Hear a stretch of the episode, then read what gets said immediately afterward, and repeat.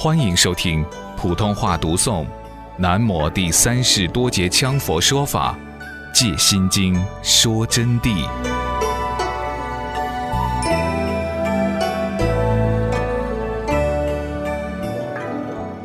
关键是怎样来修行，让我们的六根五蕴平等而不起用？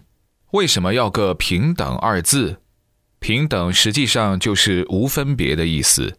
比如说，我们在座这么多同学，互相调眼一看，就个人能背出个人的名字来。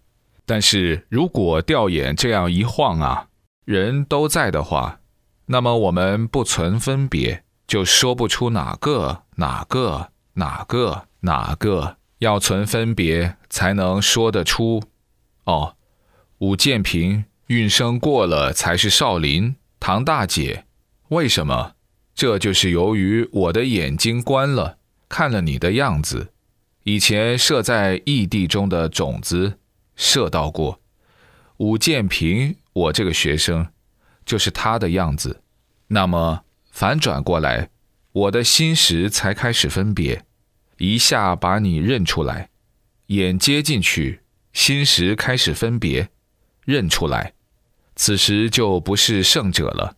就是凡夫了，因为眼根和心识开始在启用了。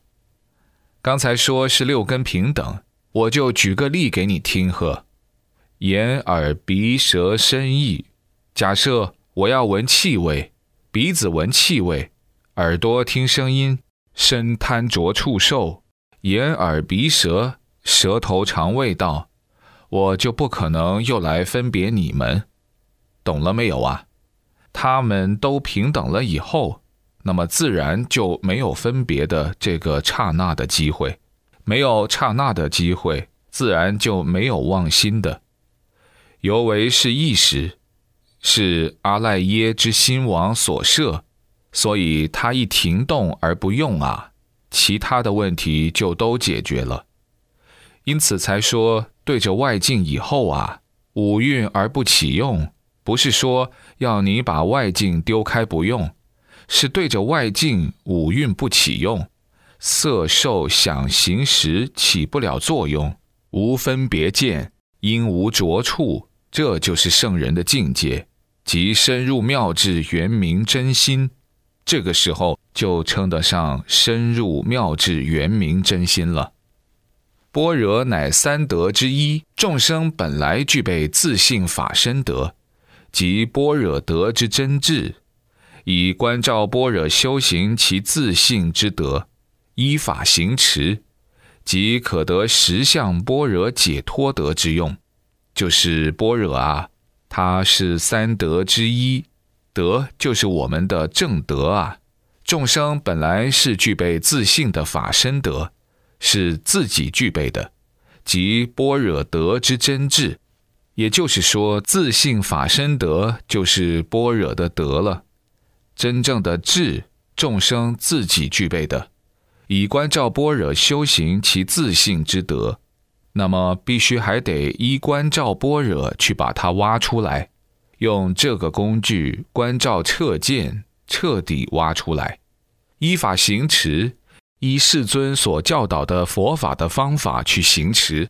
即可得十相般若解脱德之用，然后就自然得到了十相般若的解脱德了。那么这个解脱德，空空无无有有有空无不二，人们就吓倒了，是不是就成一个痴呆儿呵？不是的，因为你们没有进入这个境界啊，就不知道。没有这个境界，一切智慧、一切神通都不可能发出来的。我们的地藏王菩萨当年仅仅是一个罗汉，他就以般若智照顿显神通，从娑婆世界伸手到四禅天上去取东西。你说有好高，这个用还了得呀？本事多大啊！来去自如，但是必须要建立在这个般若德上。因此，这里就说，即可得十相般若解脱德之用。解脱德要用的啊，不用，我们学佛来干啥？还比不过我们现在在世界上妻恩子爱的玩还安逸些。所以学佛解脱以后是更加自由，而不是空的来什么都没有了。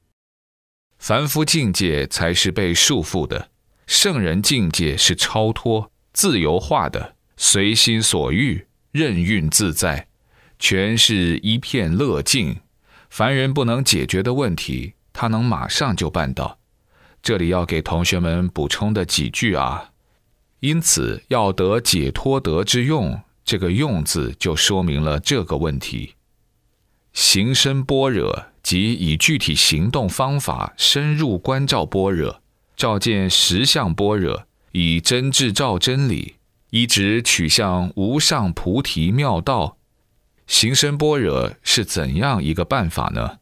就是以具体的行动方法深入观照般若。具体行动方法就是要修我们的行。菩萨六度齐修，不可偏废。